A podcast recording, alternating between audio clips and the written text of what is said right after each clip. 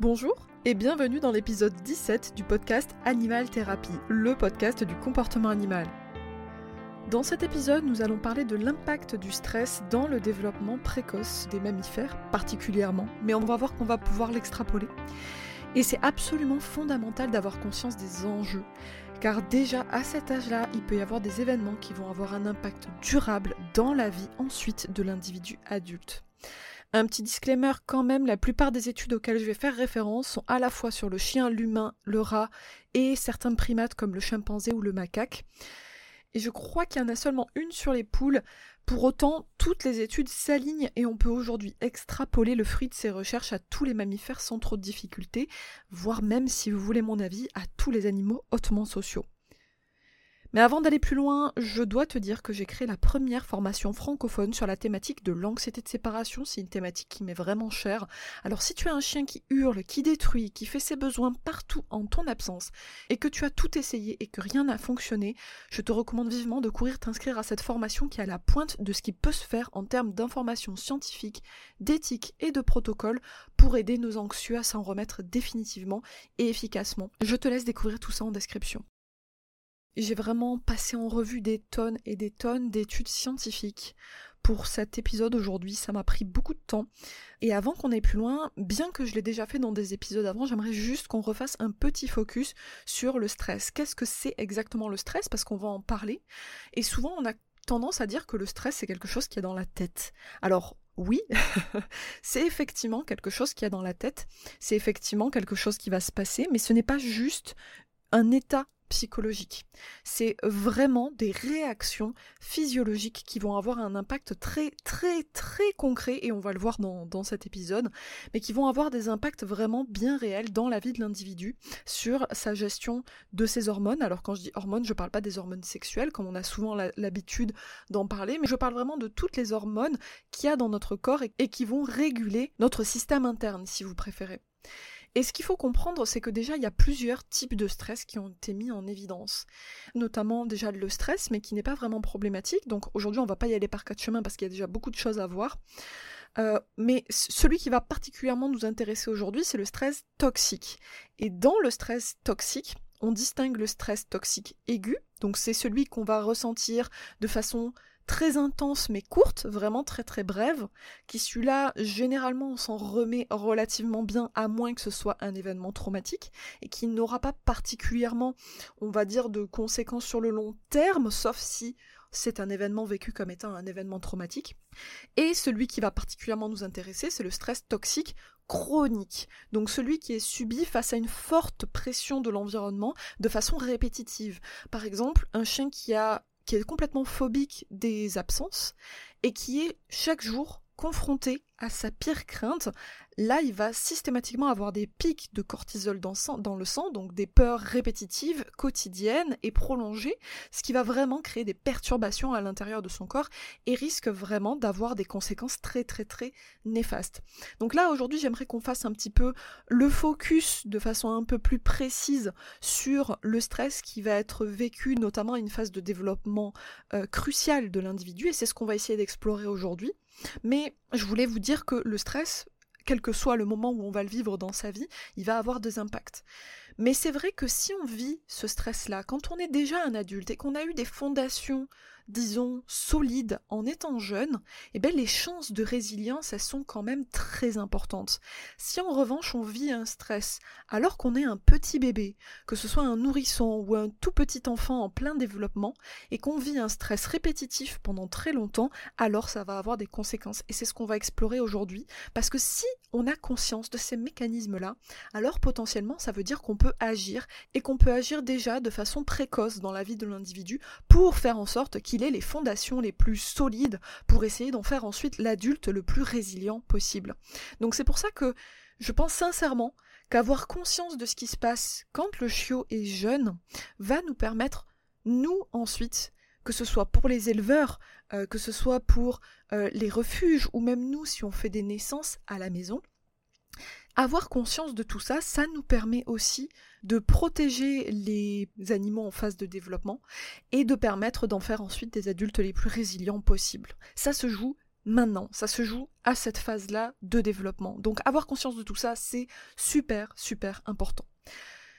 Donc déjà la première chose, quand on parle de stress précoce, ça veut dire qu'on va parler de toutes les choses qui peuvent éventuellement faire peur et développer du stress de façon très intense à un âge de développement très très tôt. Ça va être tout ce qu'on va rencontrer avant le sevrage en fait. Hein. C'est de ça que je vais parler aujourd'hui quand je vais parler de stress précoce.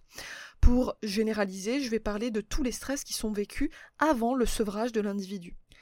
Alors évidemment, aujourd'hui je vais essayer de me focaliser parce que sinon l'épisode va être beaucoup trop long. Je vais essayer de vraiment me focaliser sur la séparation précoce parce que c'est un des plus gros facteurs de stress précoce aujourd'hui chez nos animaux et notamment nos mammifères mais on va voir que ça peut aussi s'extrapoler. Parce que bien sûr quand on est un jeune bébé, on peut aussi vivre d'autres stress, on le sait, j'en ai déjà parlé dans des épisodes précédents, on pourrait très bien avoir un terreau génétique favorable, avoir une sensibilité, et par exemple être sensible au bruit et vivre énormément d'exposition à des bruits en immersion, donc plus fort que ce qu'on est capable de supporter.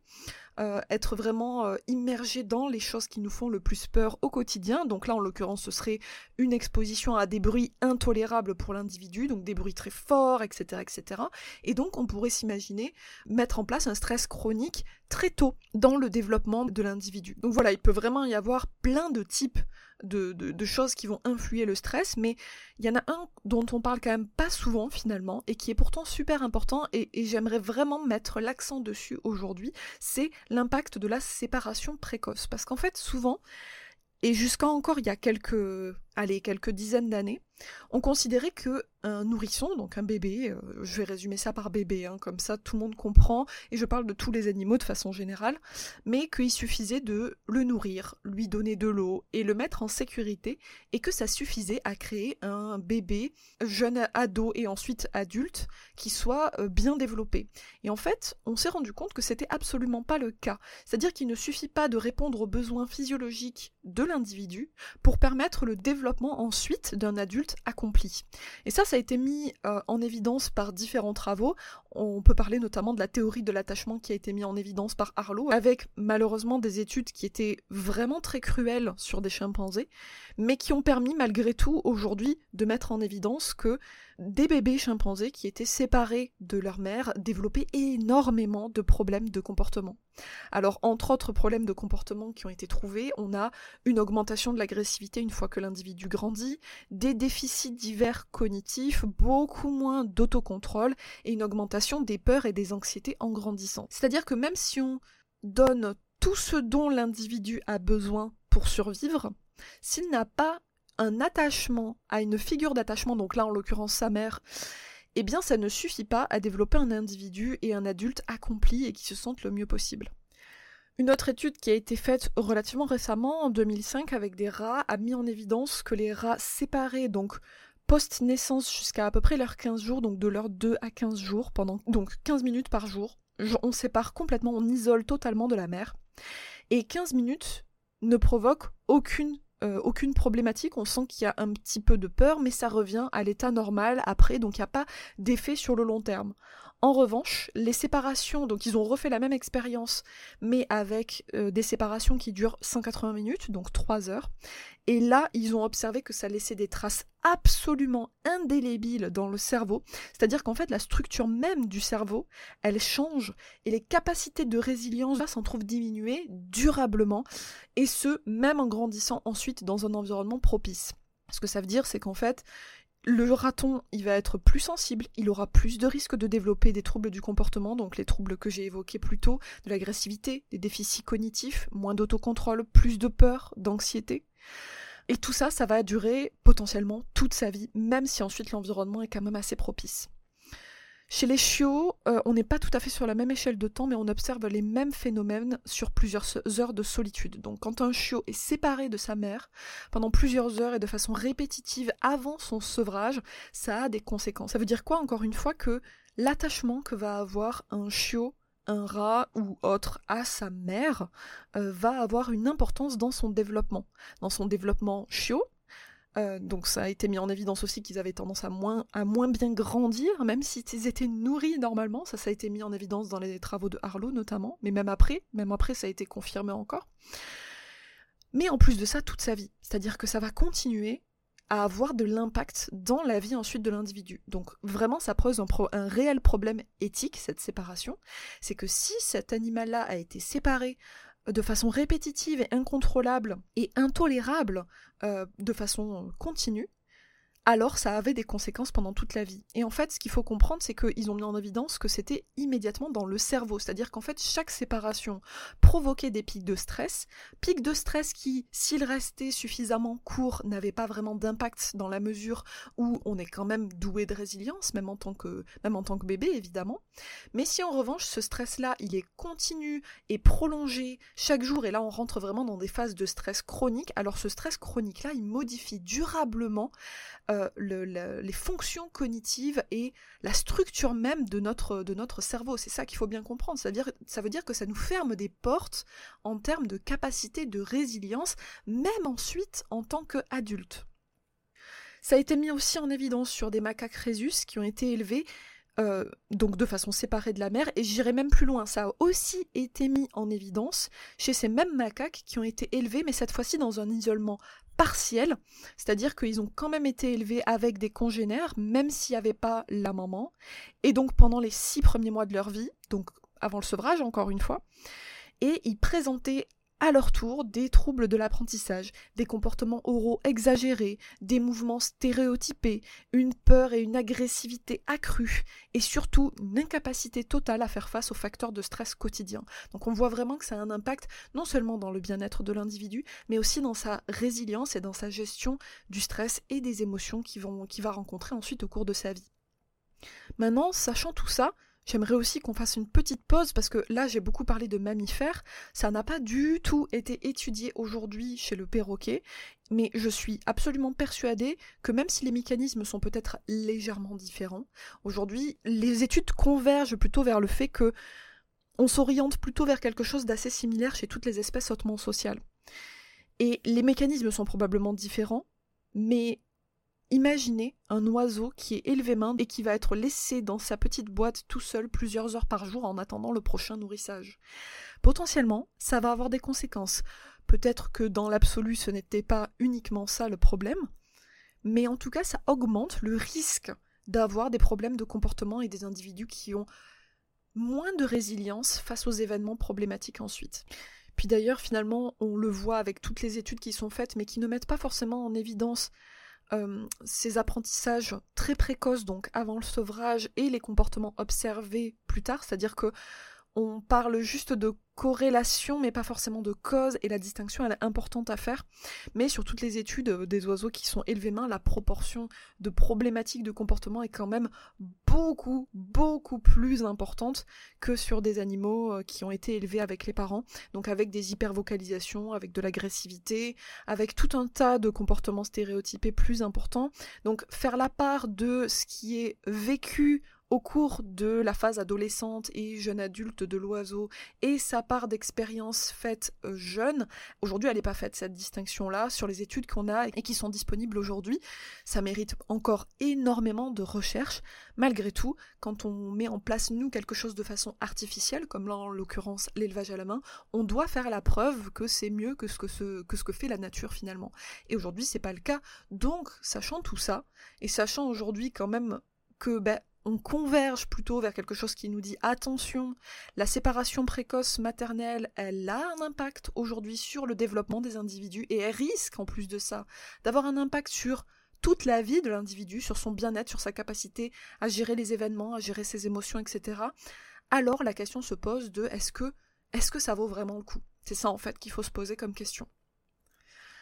Maintenant, du coup, j'aimerais aller un petit peu plus loin. Il y a quelque chose aussi qu'il faut comprendre, c'est que quand on a un attachement vis-à-vis d'une figure d'attachement, et qu'il y a une forme de maltraitance précoce, donc pendant cette phase en fait de développement euh, euh, pré-sevrage, hein, les périodes sensibles finalement sont connues pour avoir un apprentissage amélioré. C'est-à-dire qu'en fait, sur ces périodes-là, l'apprentissage, quel qu'il soit, va avoir beaucoup plus d'impact, on va beaucoup mieux se rappeler des choses, etc. etc. Mais ce qu'il faut aussi comprendre, c'est qu'il y a un effet pervers à ça. C'est qu'il y a aussi des suppressions des apprentissages qui pourraient interférer avec l'attachement qui se produit et qui ont été mis en évidence à de maintes et maintes reprises par plein plein d'études différentes. Donc c'est plutôt bien avéré quand même aujourd'hui. Par exemple, je vais vous donner un exemple de cette suppression d'apprentissage qui pourrait interférer avec l'attachement. Donc il y a plusieurs conséquences et par exemple ce qu'ils ont fait c'est qu'ils ont donc choqué, donc mis des petits chocs électriques. Voilà, on parle d'études qui sont anciennes, hein, qui sont des années 80, 70, 80. Et en fait, ils ont choqué des petits euh, poussins pendant la phase d'imprégnation. Et au lieu que ça induit un apprentissage donc d'évitement, donc un recul vis-à-vis de la chose qui finalement euh, provoque la, douleur. C'est ce qu'on observe normalement chez un adulte, c'est que si on a une douleur quand on s'approche par exemple d'un fil électrique, alors on recule. Il y a vraiment cette stratégie d'évitement qui se crée, c'est une douleur égale c'est désagréable égale je recule. C'est ce qu'on appelle en analyse appliquée du comportement de la punition positive, c'est-à-dire que le comportement d'approcher vers la chose aversive a baissé en fréquence d'apparition parce que il y avait quelque chose de, désagréable à la clé qui se produit.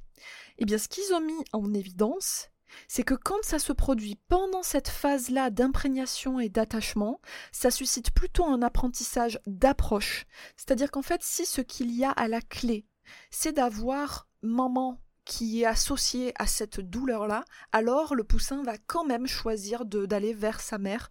Et tant pis s'il doit avoir des douleurs, il va quand même choisir d'y aller. Et c'est un véritable apprentissage, c'est-à-dire qu'à partir du moment où il va ressentir cette douleur, il va s'approcher de sa mère.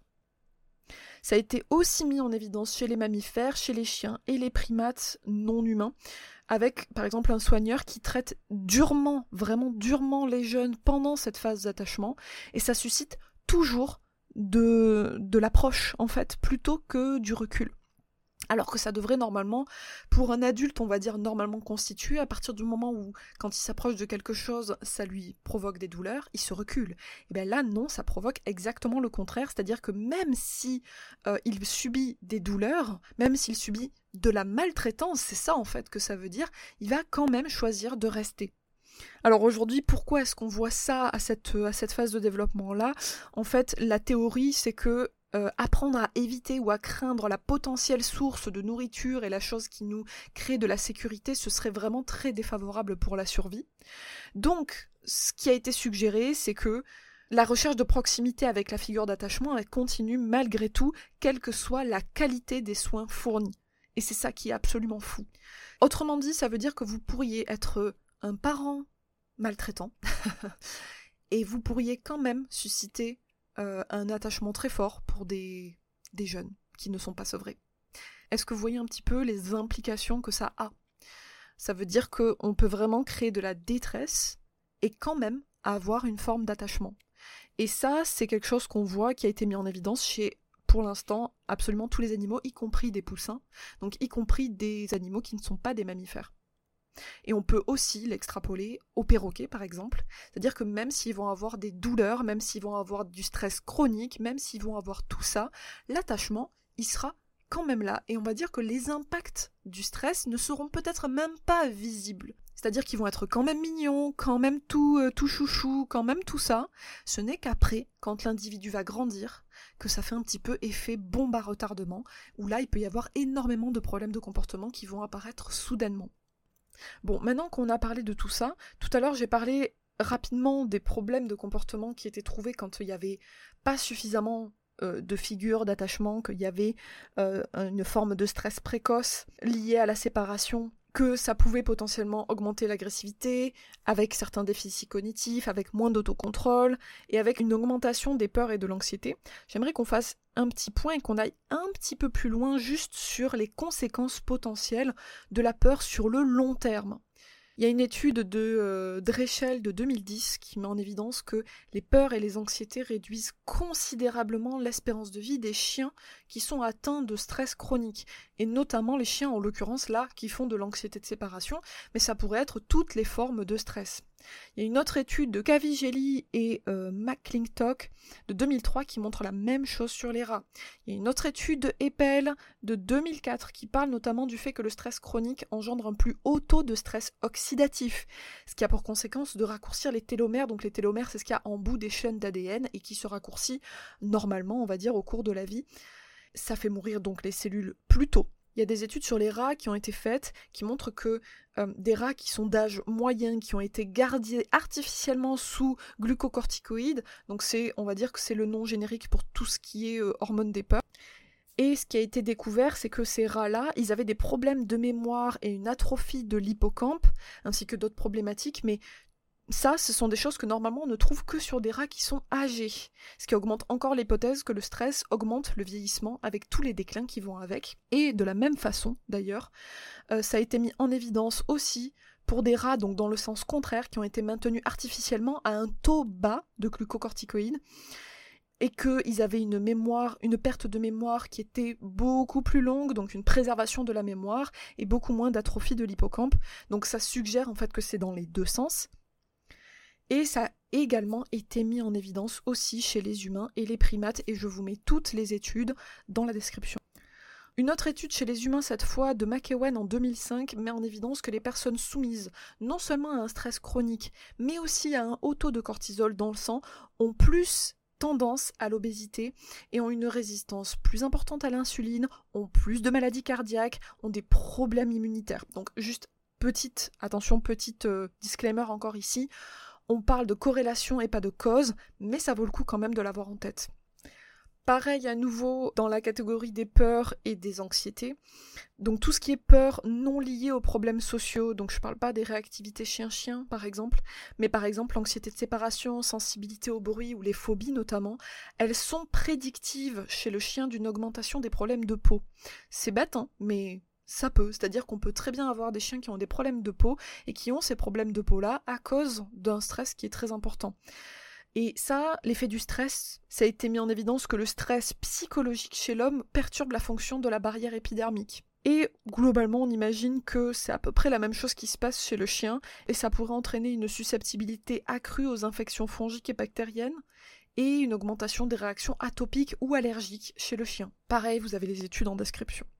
Et là, c'est vraiment, vraiment une liste qui n'est absolument pas exhaustive. Les effets du stress, ils sont multiples et ils sont pas simplement à court terme, ils sont vraiment à long terme. Donc pourquoi ici j'ai parlé de, des effets du stress? Parce que imaginez un chien qui a une moins bonne résilience, de moins bonnes possibilités et capacités de gestion du stress, parce que notamment quand il était jeune, il a subi des stress très intenses, une séparation précoce de longue durée, etc., etc., qui a impacté durablement la structure même de son cerveau. La conséquence de tout ça, c'est que le moindre petit stress plus tard dans sa vie va engendrer des conséquences totalement disproportionnées. Il va avoir vraiment un impact sur sa, vie, sur son bien-être même. Donc maintenant qu'on a dit tout ça, qu'est-ce qu'on fait? Est-ce qu'il y a des études qui ont été faites pour savoir est-ce qu'on peut contrer l'impact du stress précoce chez nos animaux? Euh, eh bien, j'ai pas une très très bonne nouvelle, c'est-à-dire qu'aujourd'hui, on a vraiment très peu d'études. Autant le stress chez l'individu adulte, c'est plutôt bien étudié, on sait plutôt bien comment faire, mais l'impact du stress qui a eu lieu quand l'animal, l'individu était très jeune, il y a vraiment pas beaucoup de choses à faire. Il y a très très peu de choses à faire. Aujourd'hui, ce qui a été mis en évidence, c'est que l'exercice, euh, l'exercice physique, j'entends, pour contrer les effets a plutôt une bonne, euh, une bonne réponse. Donc tout ce qui va être activité, dépense, je parle vraiment pas d'excitation, attention à l'hyperactivité chez le chien, je, je parle pas euh, de simplement euh, faire courir son chien pendant 5 heures sans s'arrêter ou lui envoyer balle sur balle sur balle sans rien de plus, je parle vraiment d'activité, je parle pas d'excitation, je parle vraiment activité. Et cette activité-là, on peut la retrouver dans l'exercice physique, effectivement, et on peut le retrouver aussi de nombreuses autres façons, dans des formes d'enrichissement, euh, dans des jeux d'intelligence, on peut le trouver de, de plein de façons différentes dans les activités finalement qu'on va faire avec notre animal. Donc ça aujourd'hui c'est la meilleure piste qu'on ait pour essayer de contrer et de contrer Malheureusement, bien souvent seulement de façon partielle, mais en tout cas, c'est une bonne chose à faire. Donc, si vous avez un animal que vous soupçonnez d'avoir eu un début de vie très compliqué, ou avec des séparations ou autre, lui faire faire des exercices, lui faire faire une activité, c'est une très bonne chose à faire. Une autre chose aussi qui a été mise en évidence, c'est euh, les interactions le plus précocement possible avec des individus de la même espèce. Euh, notamment chez le chiot, ce qui a été mis en évidence, c'est il faut que le chiot puisse jouer. Pourquoi jouer, je ne sais pas, mais qu'il ait des interactions très positives et également dans l'activité avec des congénères de son espèce. Et que ces interactions-là soient vraiment dans, le jeu, mais le jeu sain, c'est-à-dire une vraie forme de jeu où les deux individus s'amusent vraiment et où il y a une forme d'interaction. Pourquoi? On ne sait pas, on sait juste que sur les études, en tout cas, c'est ce qui fonctionne, et on pourrait imaginer extrapoler ça à d'autres espèces. Donc un petit mot quand même pour euh, les perroquets parce que ça me tient à cœur. Aujourd'hui, imaginons que vous avez un oiseau qui que vous soupçonnez d'avoir eu un début de vie euh, séparé très précocement de sa figure d'attachement ou de façon chronique, parce que là encore une fois, même un individu qui est élevé à la main, l'élevage à la main implique plusieurs séparations, plusieurs heures par jour, chaque jour, avec sa figure d'attachement, donc avec son soigneur. Et donc dans tous les cas, même si on va dire que c'est un élevage à la main, disons, respectueux, il y a quand même des séparations avec la figure d'attachement qui sont faites assez régulièrement. Donc on peut imaginer que même en essayant de le faire le mieux possible, ça va quand même potentiellement déclencher des formes de stress. Et donc, pour essayer de contrer ça, la première chose à faire, c'est essayer au maximum de lui faire faire des exercices physiques. Donc, il faut absolument que votre oiseau il puisse voler. Vraiment, c'est super important. Imaginez un oiseau qui a eu non seulement un démarrage de vie compliqué, mais qui en plus de ça n'a aucune possibilité de mouvement, soit parce qu'il a eu les ailes coupées, soit parce qu'il est conditionné dans une toute petite cage qui ne permet pas du tout l'exercice du vol et donc de l'activité physique. C'est vraiment la double peine, c'est-à-dire que là vous cumulez les risques que le stress chronique se développe, s'installe de façon durable, et donc à un moment donné d'avoir une explosion et des problèmes de comportement très très très importants qui va être très difficile de résoudre en plus de ça, puisque ben on l'a vu, c'est des choses qui sont faites à un stade de développement tellement précoce, tellement fort, tellement impactant que ça va avoir un impact durablement dans la vie de l'individu et dans sa façon ensuite de gérer ses émotions, son stress et d'y faire face et d'essayer de trouver lui-même ses propres solutions. Il n'aura plus l'accès et les ressources nécessaires pour y faire face. Et donc avoir conscience de ça, c'est déjà essayer absolument de lui offrir des possibilités d'action le plus tôt possible. Donc même si vous avez eu un oiseau comme ça, la meilleure chose à faire le plus rapidement possible, c'est de lui offrir de la mobilité. Et c'est jamais perdu. Si aujourd'hui vous avez un oiseau euh, que vous soupçonnez d'avoir eu un démarrage de vie compliqué, laissez-lui la possibilité le plus tôt possible de faire des exercices. Si vous voyez que spontanément il n'est pas du tout mobile, qu'il a tendance à rester sur son perchoir, qu'il a tendance à ne pas trop bouger, ça vaut peut-être le coup de l'entraîner au vol pour que lui, il y prenne un maximum de plaisir. Et donc ça va passer par vraiment de l'entraînement. Vraiment de l'entraînement comme on pourrait préparer un petit sportif, et toujours évidemment en fonction de ses capacités du moment qui seront forcément très très très variables d'un individu à un autre en fonction de son historique de vie, en fonction de plein de choses, en fonction de s'il a eu les ailes taillées ou pas, en fonction de plein de choses mais surtout offrez-lui la possibilité de se mouvoir. Et donc deuxième point, si on extrapole l'étude avec les chiens qui a été faite, c'est qu'il lui faudrait absolument des congénères, et des congénères, pas seulement le congénère qui va rester dans son coin et qui va pas le calculer, mais vraiment des congénères avec lesquels il va pouvoir interagir et avoir des relations les plus saines possibles, le plus tôt possible. Aujourd'hui, c'est les deux meilleures ressources dont on dispose pour essayer au maximum de contrer les effets d'un stress précoce chez un individu qui n'est pas sevré. Qu'est-ce qu'on peut conclure de tout ça? Si vous voulez mon avis, qui est personnel, mais qui se rejoint à la lumière de toutes les études dont je ne vous ai pas cité euh, le quart, parce qu'il y en a vraiment, vraiment, vraiment beaucoup, et ce serait pas forcément pertinent, j'ai vraiment essayé de, de synthétiser un maximum et d'aller au plus pertinent le plus rapidement possible. Mais si vous voulez mon avis vis à -vis de tout ça, moi ce que j'aurais tendance à dire, c'est que laissez avec la maman le plus longtemps possible est tout simplement notre meilleure stratégie d'action aujourd'hui. Pour les chiens et les chats, par exemple, pour moi, 8 semaines, donc le délai légal, c'est pas assez.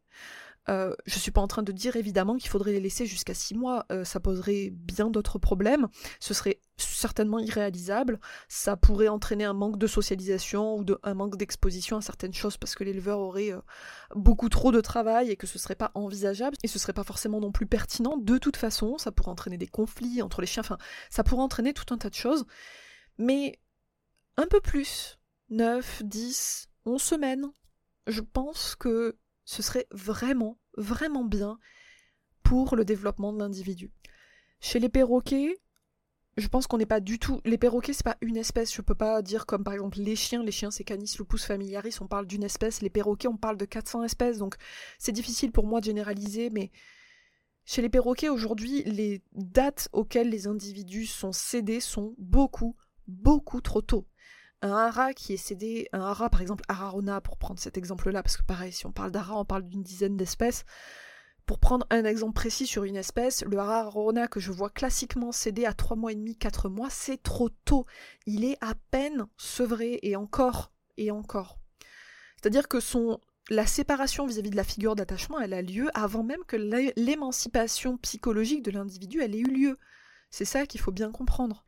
Si derrière, en plus de ça, l'oiseau est complètement isolé socialement de congénères et n'a en plus que pas ou très peu l'occasion de voler parce qu'il est maintenu dans des conditions qui sont trop petites, le risque qu'il y ait des effets délétères sur le bien-être de l'individu, à l'instant évidemment, mais sur le long terme, et que ce soit simplement une petite bombe à retardement qui va avoir énormément de problèmes de comportement arrivé à sa maturité sexuelle, il est très très important. Et comme on l'a vu, il y a eu vraiment une inhibition de l'apprentissage des peurs vis-à-vis de la figure d'attachement. Donc potentiellement, si votre oiseau, en grandissant, il a vécu tout ça, et qu'ensuite il commence à développer de l'agressivité, vous allez même pas le voir arriver, c'est-à-dire que vous n'allez pas avoir comme ce qu'on voit sur un oiseau qui se développe bah, plutôt normalement, euh, c'est-à-dire qu'il va vous montrer des signes, il va euh, préparer son attaque, il va vous prévenir avant d'attaquer, vous allez avoir le temps de le voir arriver. Sur un oiseau comme ça, ça peut être très très très soudain. C'est-à-dire que comme il y a eu cette inhibition vis-à-vis des peurs, vis-à-vis de la figure d'attachement, il va pas du tout passer par cette phase-là où il vous prévient, il va tout simplement attaquer immédiatement. Et donc tout ça, ce sont des choses qu'il faut avoir en tête, c'est que si les choses sont pas bien faites, ça peut vraiment être des bombes à retardement et finalement, ça peut aussi créer de la détresse pour vous en tant que propriétaire. Parce que personne a envie de vivre ça avec l'animal qu'il chérit et qu'il aime depuis des années. Personne. Et donc, sachant tout ça, plus on sait quels sont les enjeux, quels sont les impacts de tout ça, et plus, ben voilà, aujourd'hui, je vous ai donné deux ressources, notamment pour essayer de contrer tous ces effets-là.